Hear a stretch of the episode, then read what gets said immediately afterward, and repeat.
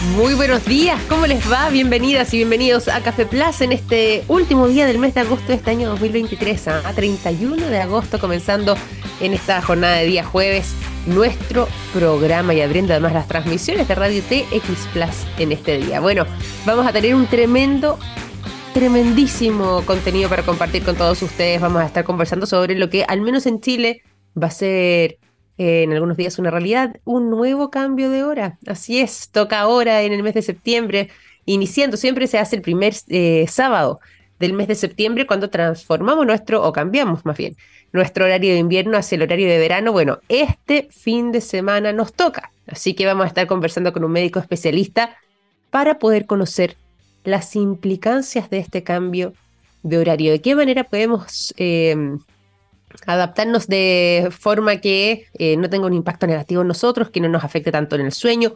¿Qué pasa con los niños, con los adultos mayores? Bueno, todo eso y más le vamos a preguntar a este médico.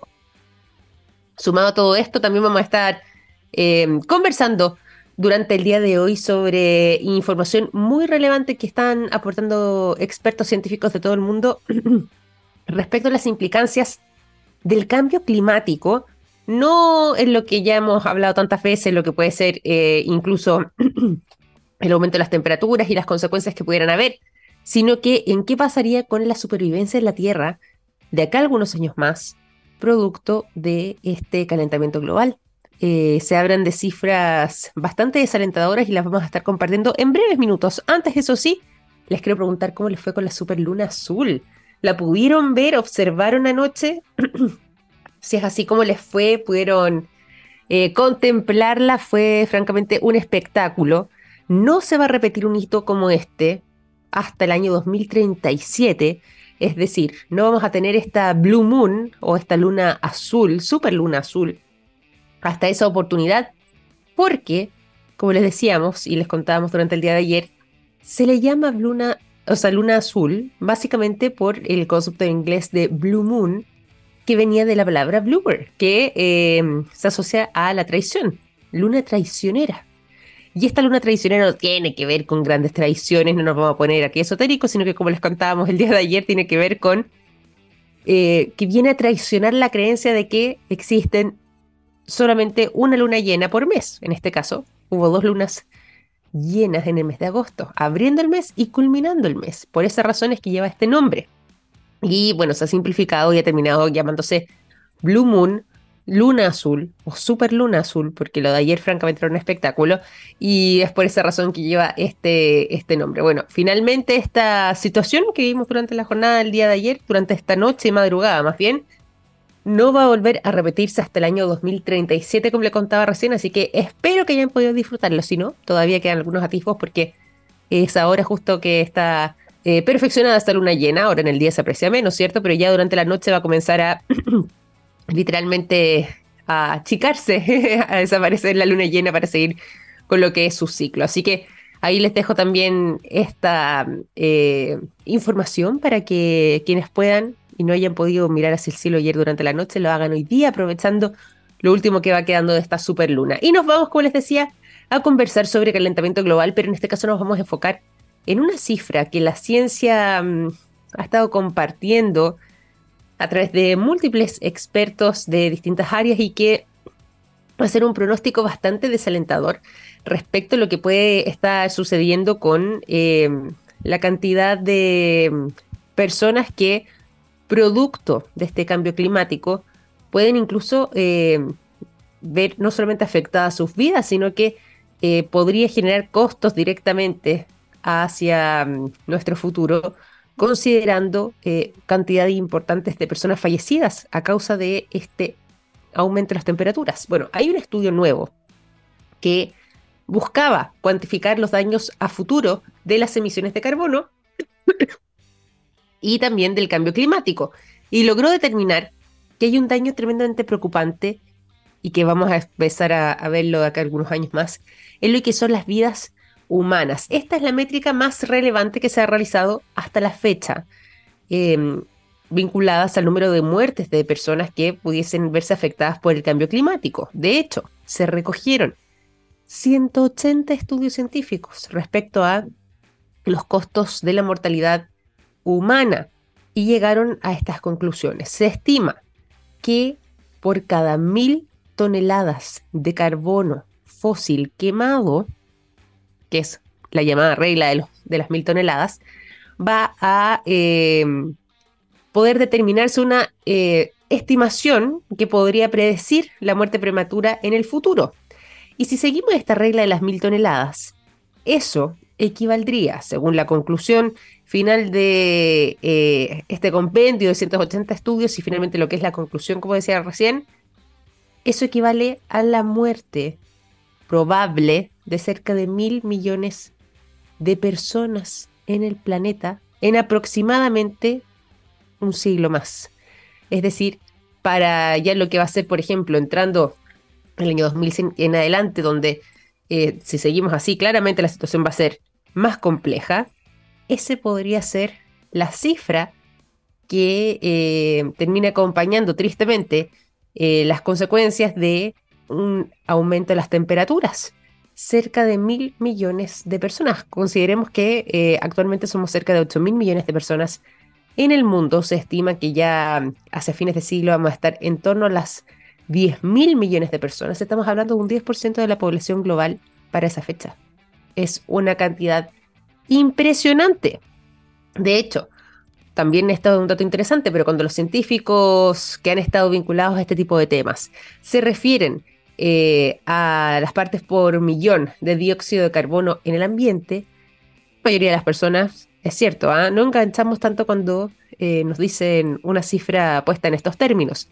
Sin embargo, cuando estamos hablando de algo más concreto, aumentando levemente los grados de temperatura promedio eh, en torno a el 1.5, que es la barrera, ¿cierto? O incluso hasta los 2 grados, o incluso cuantificando todo esto con eh, cómo es que impacta esto la pérdida de vidas humanas, finalmente ahí ya comenzamos a generar más conciencia. Cuando decidimos cuantificar el exceso de las emisiones de carbono y transformarlo en pérdidas humanas, bueno, ahí recién quizás comenzamos a abrir los ojos, es parte de la conclusión y esperemos que así sea, porque bien lo sabemos, esto requiere de un esfuerzo de todas las partes y de medidas urgentes, ya no buenas intenciones, no de acá a 50, 100 años empezar a tomar eh, decisiones que se vean reflejados en ese plazo, no, ojalá que se vea reflejado lo antes posible, porque ya estamos con el agua hasta el cuello, ¿cierto?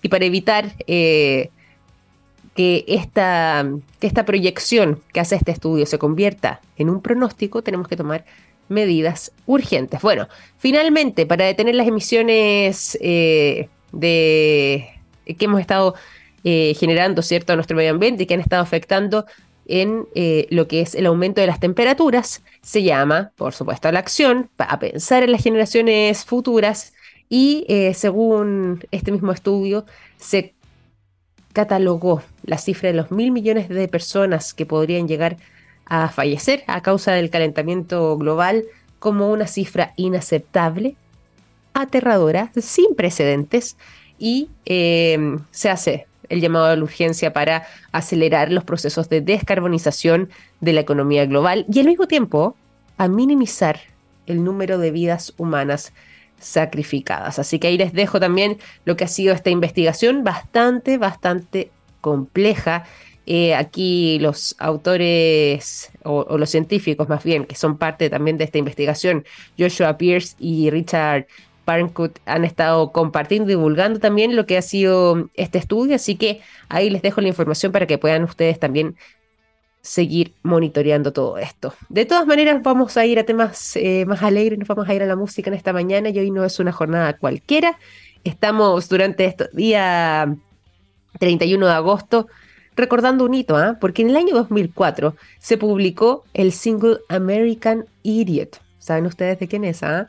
De Green Day, nada más y nada menos. Esta canción icónica también de esta banda de rock estadounidense. Es la canción principal, además de su séptimo álbum de estudio, que lleva precisamente este mismo nombre y ha sido lanzado como el primer sencillo de este. La canción además recibió críticas positivas de la eh, prensa en ese periodo y también de los fanáticos y fue nominada incluso a los premios Grammy del año 2005. Grabación del año era la categoría, mejor interpretación de rock en un dúo o grupo con voz, también en mejor canción de rock y en mejor video musical. Por lo mismo, es una de las canciones emblemáticas de esta banda y es justamente lo que recordamos a continuación. Suena entonces aquí en Café Plus, cuando son las 9 de la mañana con 13 minutos, American Idiot de Green Day.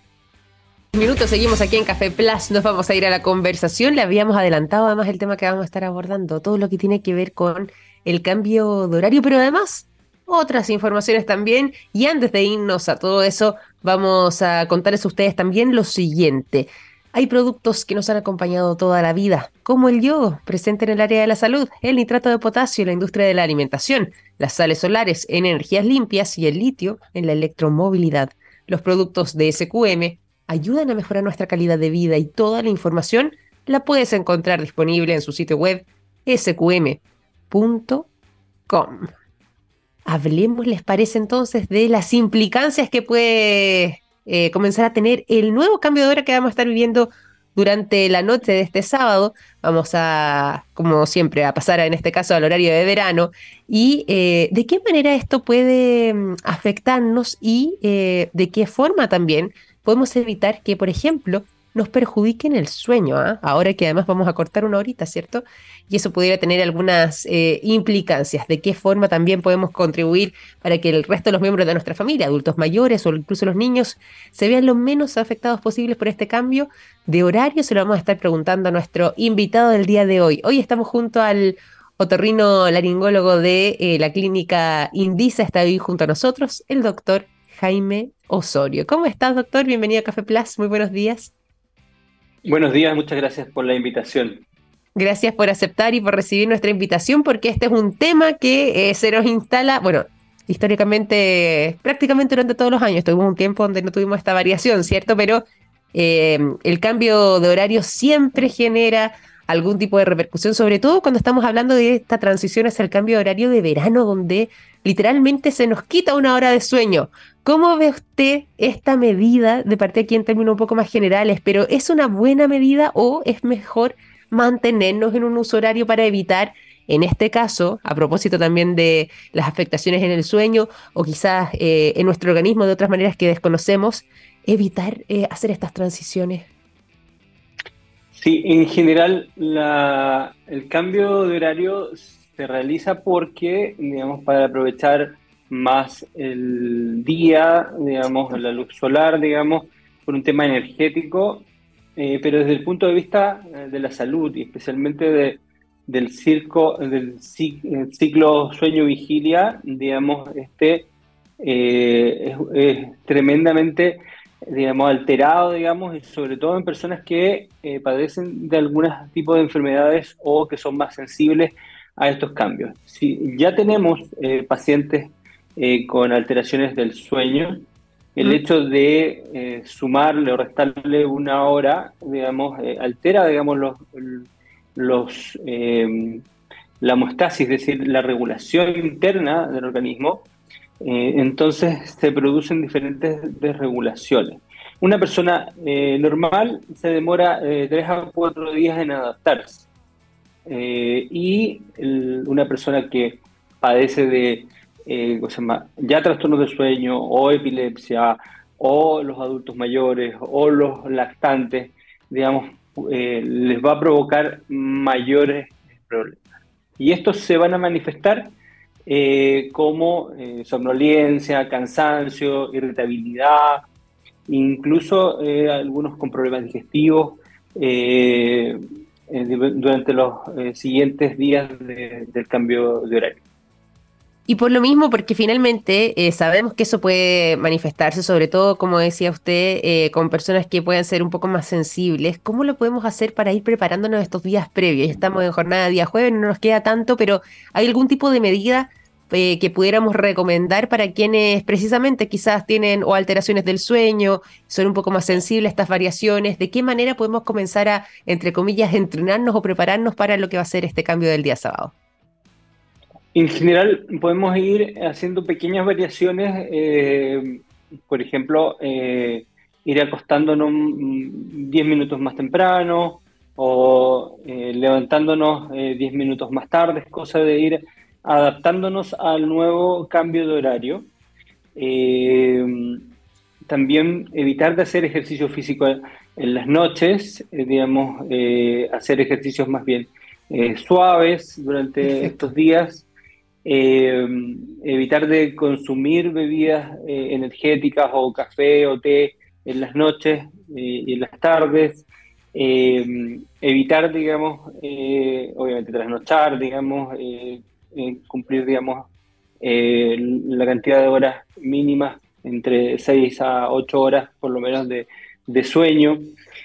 Eh, también lo que podemos eh, hacer en aquellas personas que son muy sensibles o que tienen un trastorno, digamos, es consultar a un médico especialista para que le pueda dar algún medicamento mm. específico, digamos, como la melatonina, que es, la hormona que regula el sueño, pero no, no automedicarnos, no tomar eh, benzodiazepinas, eh, que, es la típica eh, eh, droga, digamos, como el prazolam, clonazepam, pues. porque todas estas pueden producir, digamos, mayores problemas, digamos, dependencia, y, eso es lo que uno trata de evitar, digamos, que en el fondo trata de regular el sueño, digamos, con medidas más básicas que tratar de llegar a usar un medicamento. Totalmente, totalmente. Y por lo mismo, doctor, ya que toca ese tema, que es un tema súper importante, porque además, bueno, eh, ¿cuántas veces hemos eh, visto reportajes, hemos conversado sobre situaciones como la venta de medicamentos, incluso hasta en ferias libres, y por lo mismo, eh, la cantidad de personas que se automedica es bastante elevada. ¿Cómo podemos saber si es que efectivamente tenemos o no un trastorno del sueño? Porque también dentro de este mundo de eh, las personas que se automedican, también hay autodiagnósticos que eh, no necesariamente son tan eh, médicamente comprobables como puede quizás la misma persona percibirlo. ¿En qué momento se vuelve importante consultar? para poder efectivamente contar con esa posibilidad y cuáles serían las características esenciales cuando nos referimos a un trastorno del sueño. En general, entre los trastornos del sueño, digamos, hay, hay diversos trastornos. Hay, de, hay trastornos que ocurren antes de quedarse dormido, durante el sueño o eh, al despertar. Digamos, podemos tener eh, alteraciones del sueño, eh, de insomnios de, de, conciliación, es decir, la persona le cuesta mm. quedarse dormido. Hay personas que no logran profundizar el sueño y por lo tanto no tener un sueño reparador y hay gente que eh, eh, despiertan, digamos, antes de lo que eh, tenían programado, o fragmentación del sueño, es decir, que despiertan en, la noche.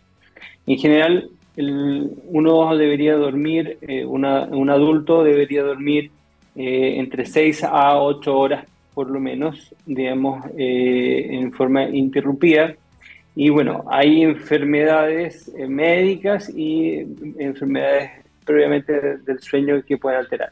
Aquel sueño que no es reparador, es decir, que uno duerme y que se levanta cansado, con dolor de cabeza, es, motivo de, consulta. Aquel mm. que, digamos, y que se extiende por lo menos por más de dos semanas, porque obviamente uno puede tener un problema puntual, digamos, una noche y no va a constituir una, una patología. Cierto eh, aquellas personas que quieren, eh, que necesitan recurrir a algún medicamento para quedarse dormido, eso obviamente no es normal. Mm. Digamos, por lo tanto, eh, hay que ir descartando eh, patología, pero en general uno debería, digamos, tener un periodo de conciliación entre 10 a, a, 20 minutos en quedarse dormido, digamos, y despertar digamos, eh, a las 6 a 8 horas, digamos, y con energía, con el, porque uno baja los niveles hormonales de cortisol y cuando despierta se eleva el cortisol. Entonces, eh, pero tenemos muchas eh, también pacientes que hacen turno, pacientes que tienen, ¿cómo se llama?, actividades de trabajo durante la noche y duermen durante el día esos pacientes también tienen que eh, ser evaluados porque eh, se altera su higiene del sueño. Así que eh, si esto, en el fondo, si cualquier de estas alteraciones que yo he nombrado se extiende por más de dos semanas, es motivo de consulta.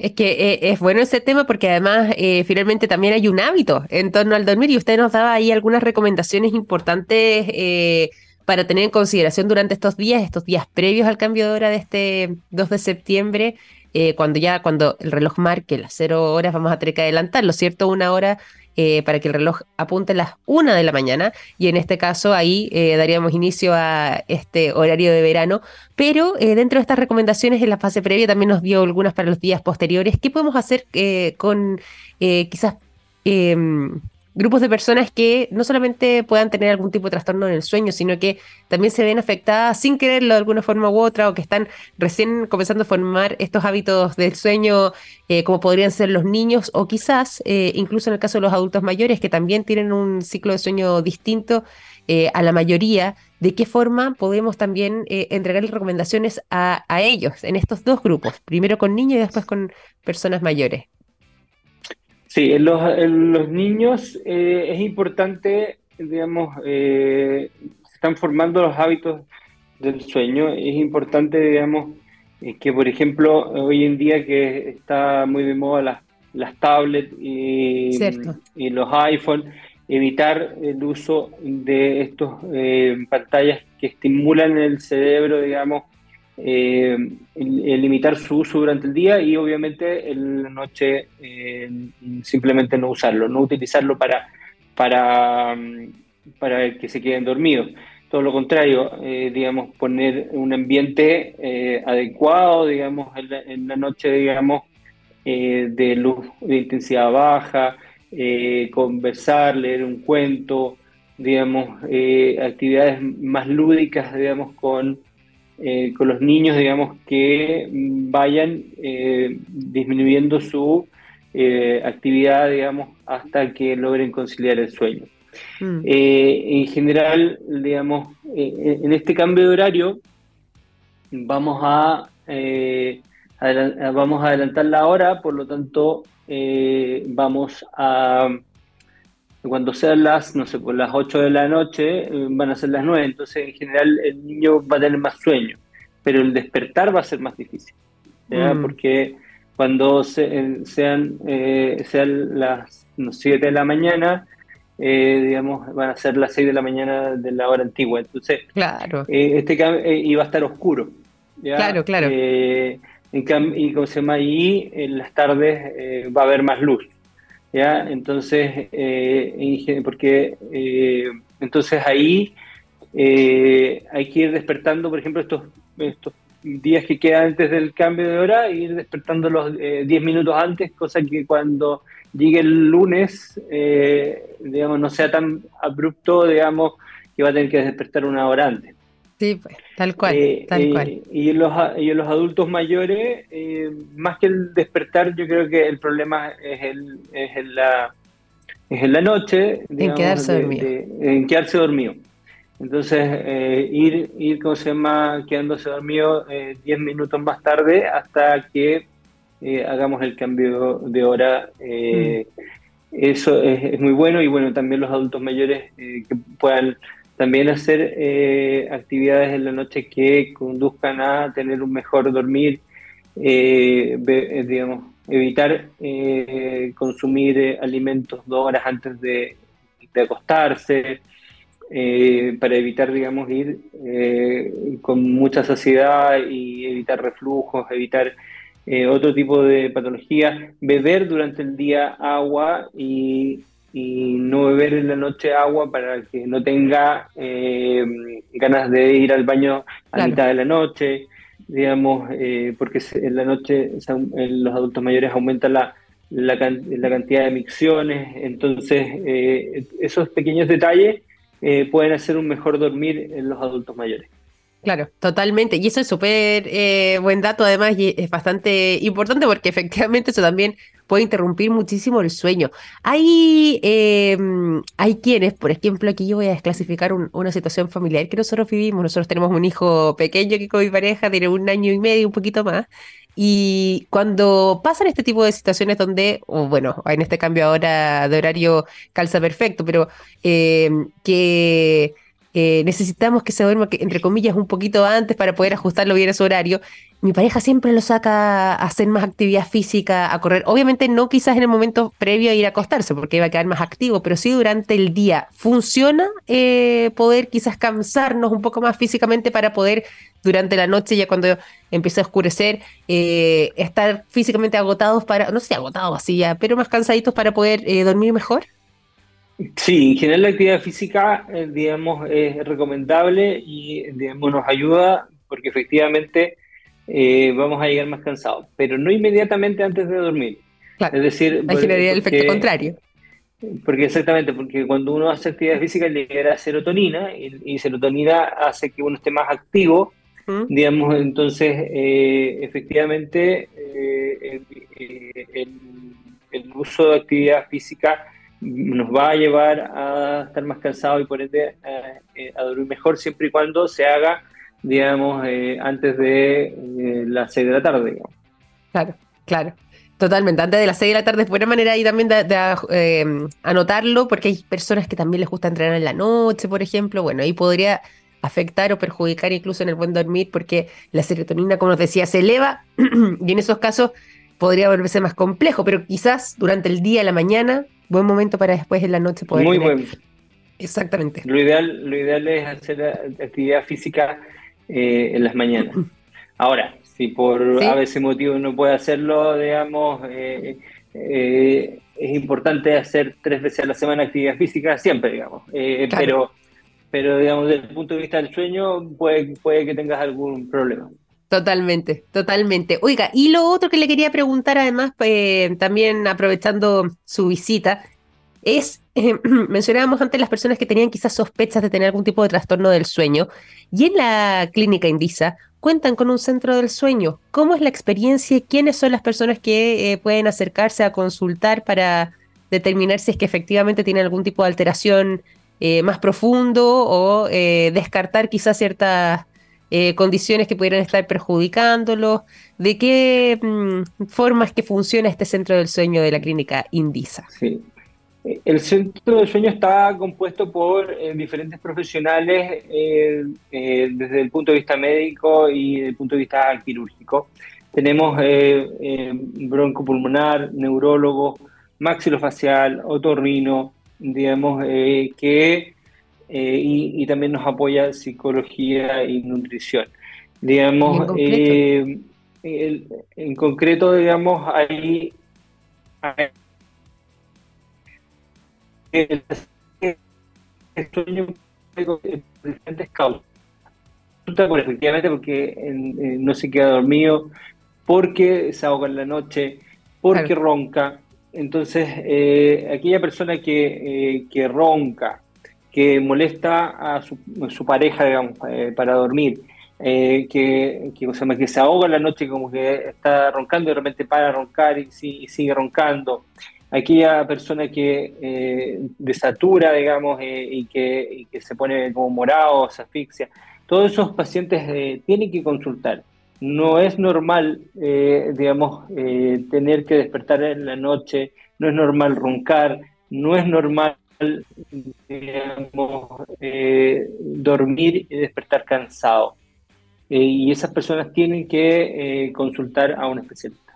Totalmente, totalmente. Y qué bueno que tengan además esta, no solamente este centro del sueño, que yo creo que además la gente, yo duermo muy bien. Las veces que duermo mal, de verdad que es una pesadilla. Me imagino las personas que viven con algún tipo de trastorno del sueño, lo difícil que debe ser, lo complicado poder contar con eh, este apoyo y por supuesto además eh, con un equipo integral compuesto, como decía usted, con médicos de distintas especialidades, se vuelve, eh, a mi parecer, una forma bastante importante de poder, de poder, digo, abordar este tema, que puede ser realmente complejo alterar muchísimo la vida de las personas. Oiga, y lo último que le voy a cambiar aquí levemente el tema, pero también a propósito de que estamos entrando o estamos más cercanos a la primavera. Yo misma lo estoy viviendo en estos momentos. Yo creo que quienes nos escuchan se habrán dado cuenta en estos dos días. Las alergias. ¿Alguna posibilidad de combatirlas que no sea con antialérgicos o de alguna manera de mitigar quizás sus efectos brevemente ahí, doctor? Eh, algún día lo vamos a invitar acá. Yo creo que durante las próximas semanas para que conversemos de eso también. Pero algo ahí que podamos mencionar para hacerle frente de buena forma. vamos a empezar con, la temporada de eh, alergias, digamos, al polen, la maleza, a los árboles, digamos, eh, el plátano oriental, ¿no es cierto? Eh, en general, uno tiene que evitar exponerse al alergeno, ¿ya? Mm. Obviamente vivimos en una ciudad contaminada, vivimos en una ciudad que tiene muchos flores, pastos y, y maleza, pero en general eh, por ejemplo, evitar de caminar en las zonas donde uno sabe que hay mm. eh, plátano oriental, pasto, evitar de ir al, parque, digamos, eh, digamos, y obviamente si uno se va a exponer a este tipo de, de, tiene que medicarse con un antihistamínico. Ahora, las personas que, por ejemplo, que son muy alérgicas, digamos, lo ideal es que ventilen sus, sus casas, sus departamentos en las tardes, porque en la mañana va a entrar todo el polen. Ya más al mediodía, más que, más que, más que en la mañana.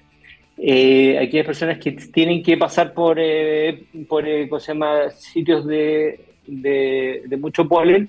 Lo ideal es que eh, se bañen al llegar a la casa, porque muchas veces el polen queda en la ropa, en el mm. pelo, digamos, y uno se va con el polen a la cama y después empieza a estornudar en la noche y dice, pero ¿por qué si, si yo, si yo se llama, soy alérgico al, al, polen y estoy estornudando en, se llama, dentro de la casa? Es porque llevamos los alergenos dentro de la casa. Entonces, eh, esas, esas pequeñas medidas pueden ayudar a mitigar, pero en general, aquellas personas que eh, sufren de alergia a la primera y en forma eh, moderada a severa, eh, van a tener que medicarse con algún medicamento lamentablemente por un par de semanas y, eh, para evitar, digamos, los efectos de, la, de la rinitis alérgica. Sí, somos varios los que estamos además en esa lucha, me he dado cuenta aquí, incluso con los vecinos del edificio, somos varios aquí los alérgicos. Qué cosa más complicada, qué cosa más latera en realidad en esta fecha. ¿Ah? 20% de la población tiene rinitis alérgica. Sí. O sea, uno de cada cinco personas. Uy, es, altísimo. Es altísimo, claro, uno de cada cinco. Yo estoy dentro de ese, de ese porcentaje, lamentablemente. Pero allí no era el tema de fondo, sino que era el tema del sueño, ¿cierto? Con este cambio de hora, pero aprovechamos también de preguntarle por qué, eh, teniéndolo aquí presente, era una buena oportunidad. Así que a ver si es que nos acompaña también en un capítulo futuro para que conversemos sobre ese tema también en profundidad, ¿le parece? Muchas gracias. Eh, encantado de poder conversar con ustedes eh, temas que me apasionan. Maravilloso, doctor. Así que desde ya aquí comprometido también con nosotros, nos vamos a estar ahí contactando para que hablemos también sobre lo que se nos viene ahora en este periodo de primavera con las alergias. Pero respecto entonces al cambio de horario, volver a recordarles a quienes nos escuchan este sábado, cuando el reloj marque las 12 de la noche, sábado 2 de septiembre, adelantarla, ¿cierto? Pasando en el fondo de las 12 a la 1 de la mañana de este día domingo, de modo de poder entonces dar inicio a esta temporada de horario de verano. Y agradecerle a usted, doctor, por las recomendaciones, por contarnos también la manera en que podemos prepararnos para este cambio de horario y, por supuesto, lo que podemos hacer también los días posteriores para que no nos afecte tanto a nivel fisiológico, podamos rendir de buena manera durante esas jornadas. Así que le agradezco por habernos acompañado el día de hoy, doctor Jaime Osorio. Un gran abrazo, que esté muy bien y ahí estamos en contacto. Muchas gracias, Victoria. Hasta luego. Hasta luego. Doctor Jaime Osorio, otorrino laringólogo de la clínica Indisa, conversando con nosotros durante esta mañana aquí en Café Plus. Vamos a continuar acá en el programa para irnos a la música y los quiero dejar a continuación con el sonido de Arctic Monkeys. La canción View from the Afternoon es lo que suena a continuación. 9 de la mañana con 43 minutos seguimos en Café Plus, nos vamos a ir a la información y nos vamos a contarles a todos ustedes lo siguiente, los productos de yodo de SQM están en tomografías con medios de contraste que sirven para diagnosticar el cáncer. Gracias a eso, millones de personas inician tratamientos oportunos. Los productos de SQM ayudan a mejorar nuestra calidad de vida y toda la información la pueden encontrar disponible en su sitio web sqm.com. Nos vamos a la información, como les decía recién, y en este caso a revisar eh, parte de lo que nos trae el mundo de la ciencia en esta jornada y particularmente de eh, las miradas hacia el espacio eh, por nuevas imágenes que ha estado captando, en este caso, el telescopio espacial James Webb. Así es, ha traído imágenes nítidas que, por ejemplo, el Hubble, que era lo último tecnología que teníamos hace algunos años atrás, no había podido captar con tanto rigor, con tanta belleza incluso, ¿ah? y con tanta perfección como lo está haciendo el James Webb. Fíjense que apuntó directamente hacia una galaxia eh, con una diferencia de prácticamente 20 años desde que el Hubble lo hiciera, la galaxia M51. Y si bien la imagen del Hubble en ese momento fue sorprendente, allá cerca del año 2005 fue cuando ya se publicó esta imagen, fue captada tiempo antes, por eso hablamos de aproximadamente 20 años, pero eh, cuando apuntó directamente el Hubble hacia la galaxia M51, que en realidad su nombre es Messier 51, y es una galaxia en espiral con tonalidades medias rojizas, se ve en la fotografía, y que es conocida además como la galaxia del remolino. Generalmente cuando pensamos en galaxia en espiral nos referimos a esta imagen eh, de la M51 o Messier 51, el nombre de la galaxia en sí misma. Y si bien ya en su momento el Hubble había hecho este trabajo espectacular, con esta fotografía y con este enorme alcance, ya prácticamente 20 años después, 18 ya, pongámonos un poco más rigurosos, es que mm, eh, el James Webb repitió esta misma fotografía y logró captar esta misma galaxia con un despliegue y una belleza que ya está dando la vuelta al mundo porque francamente un espectáculo, la nitidez y la cantidad de estrellas adicionales que podemos ver dentro de lo que es esta galaxia. Muy distinto a la imagen del Hubble, que es casi ya una imagen. No, no quiero aquí chaquetear al Hubble. ¿ah? Ponerme a chaquetear el trabajo del telescopio Hubble con cuántos años de investigación, un eh, presupuesto enorme y por supuesto lo que fue el esfuerzo de cuántos científicos, ¿ah? pero lo que pasa es que finalmente el James Webb logra un alcance y una nitidez tan impresionante que cualquier cosa que hayamos visto en el pasado, si no ha pasado por el ojo del James Webb, prácticamente es un juego de niños respecto a la complejidad que eh, logra percibirse a través de las imágenes. Bueno, es muchísimo más compleja esta galaxia de lo que podíamos quizás presuponer con las imágenes anteriores de eh, el Hubble y en este caso en particular es tan potente eh, el James Webb en lo que es la captación de estas imágenes que pudimos observar en este caso, ilustrar de buena manera todo lo que tiene que ver con los brazos espirales curvos de esta galaxia, ver con mayor nitidez dónde es que residen las estrellas jóvenes de esa misma galaxia, cuál vendría siendo su núcleo central. Descubrimos también a través de estas imágenes que es un núcleo central en tonalidades más amarillas y que además, que es algo que no habíamos podido captar anteriormente, esta galaxia, la M51, también es literalmente el hogar de estrellas bastante más antiguas de lo que habíamos podido antes pronosticar.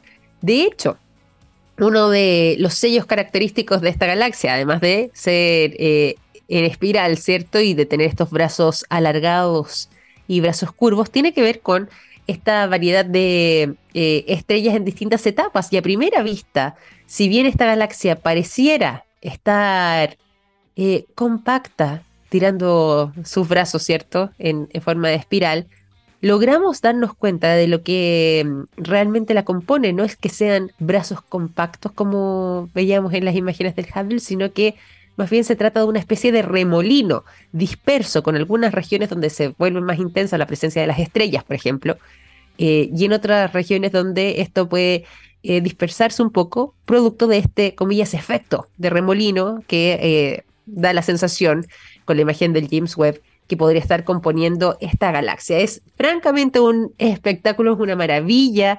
Habla, eh, eh, miren, parece un cuadro, parece un cuadro pintado, un cuadro fantástico, porque es como si fuera una especie de, claro, remolino, como decíamos antes, o espiral, como si estuviese mm, en estas tonalidades, perdón, del centro amarillo, pero con tonalidades rojizas hacia lo que son los brazos de este espiral, rojizas y anaranjadas, casi como si fuera una especie de bola de fuego. ¿ah?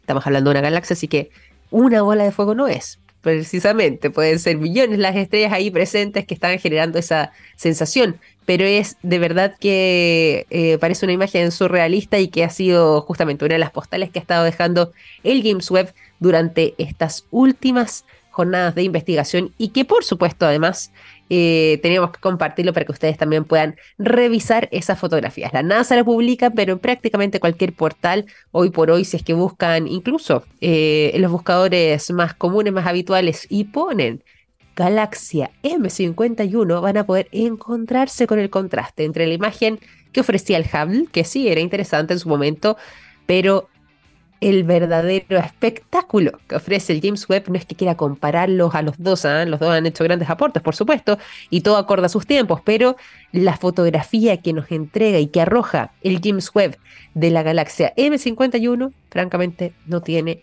precedentes. Nos vamos a ir a otras informaciones, vamos a revisar eh, información de materia eh, científica, pero que está vinculado al mundo de la medicina y particularmente dentro de uno de los diagnósticos más complejos que em, se puedan entregar también en este campo y que dice relación con la detección temprana o la detección precoz, en, en este caso, de la metastasis cerebral. Esto ha sido un trabajo que ha estado realizando un grupo de científicos españoles que han logrado literalmente em, poder detectar con anticipación de manera precoz este complejo diagnóstico como puede ser el de la metástasis cerebral, para literalmente tomar cartas en el asunto y poder prevenir escenarios más complejos. De hecho, se estima que esta investigación pudiera ayudar a mejorar la calidad de vida, por supuesto, de los pacientes, pero además en generar eh, tratamientos que puedan ser a futuro menos invasivos para eh, las personas que han sido diagnosticadas con todo esto. Bueno, esto ha sido parte de un trabajo que eh, está siendo ya publicado en la revista científica Cancer Cell y que ha estado desarrollando el Centro Nacional de Investigaciones Oncológicas de España en conjunto con el Consejo Superior de Investigaciones Científicas de ese país que eh, por medio de la investigación multidisciplinar han logrado eh, darse cuenta de que los tumores cerebrales tienen, entre otras características, la facultad de, comillas, hackear las comunicaciones que hay entre las neuronas. Y eso podría estar incidiendo en todo esto. De hecho, el objetivo inicial de este grupo de investigador era poder explorar cuál era la causa de la alternación cognitiva que sufren prácticamente la mitad de los pacientes que han sido diagnosticados con metástasis cerebral. Cuando decimos prácticamente la mitad, nos referimos al 44% aproximadamente de las personas diagnosticadas con esto, que como decíamos recién, sufren entonces de alteraciones cognitivas producto de esta metástasis cerebral. Pero dentro de lo que eh, había sido eh, ese objetivo inicial, comenzaron a darse cuenta de algunos cambios eh, que además se iban evidenciando también en las personas diagnosticadas, como la pérdida de memoria, la pérdida de habilidades, cambios en el comportamiento, cambios incluso quizás en lo que era realizar ciertas actividades cotidianas que ahora se veían eh, más eh, alteradas, como por ejemplo manejar o conducir un vehículo. En fin, a raíz de eso empezaron a darse cuenta de estas alteraciones y se dieron cuenta de que lo que estaban realizando eh, los tumores cerebrales que estaban presentes en esta metástasis era literalmente afectar o hackear, como decíamos antes, el trabajo y la comunicación entre las neuronas. Es decir, ahora se logró determinar que ese deterioro cognitivo se debía únicamente o meramente más bien a la presencia de la metástasis y que presionaba directamente a lo que era el tejido neuronal. Pero el hecho de que el tamaño de la masa tumoral no se correspondiera con la magnitud de las alteraciones también les daba a ellos pistas de eh, una nueva beta para poder investigar. Fue por esa razón que estuvieron también analizando el comportamiento de otro tipo de metástasis, de hecho, de metástasis de cáncer de pulmón, de cáncer de mama y también de melanoma. Lo hicieron directamente a través de análisis computacionales, eh, incorporando también la inteligencia artificial y a través de eh, el uso, en este caso para esta investigación, de ratones y es ahí cuando se dieron cuenta de que el cáncer logra producir metástasis en el cerebro, alterando la química cerebral, interfiriendo en la comunicación neuronal y es a raíz de eso que pudieron eh, continuar con esta investigación. Se abren una serie de posibilidades frente a este importante hallazgo, porque Finalmente, lo que genera este resultado, por ejemplo, eh, darse cuenta de estas alteraciones y lo que tiene que ver con la comunicación entre las neuronas, es eh, abrir posibilidades para la detección temprana de la metástasis, al menos en un estado muy inicial, y también eh, para poder desarrollar, como les mencionábamos anteriormente, nuevos tratamientos que pudieran actuar de una manera bastante menos invasiva para los pacientes. Se abre totalmente un camino inexplorado y es por eso la relevancia de esta investigación que nace en España y que busca justamente poder mejorar también la calidad de vida de los pacientes que eh, ya han sido diagnosticados con metástasis cerebral o derechamente eh, poder contribuir quizás a nuevos pacientes a futuro en lo que es el desarrollo de nuevos tratamientos, como decíamos recién, y de nuevas posibilidades. Así que ahí está esta información, la comparte, como les mencionábamos recientemente, la revista científica Cancer Cell y está dando la vuelta al mundo, dado lo relevante de sus resultados. 9,55 minutos, momento de ir finalizando este capítulo de Café Plus. Les quiero agradecer a todos ustedes por habernos acompañado durante esta mañana, invitarlos a seguir en sintonía porque hoy es jornada de día jueves y ya comienza la ciencia del futuro junto a Daniel Silva. Les mando un gran abrazo, que estén muy bien, que tengan una excelente jornada día jueves y hasta mañana. Chao, chao.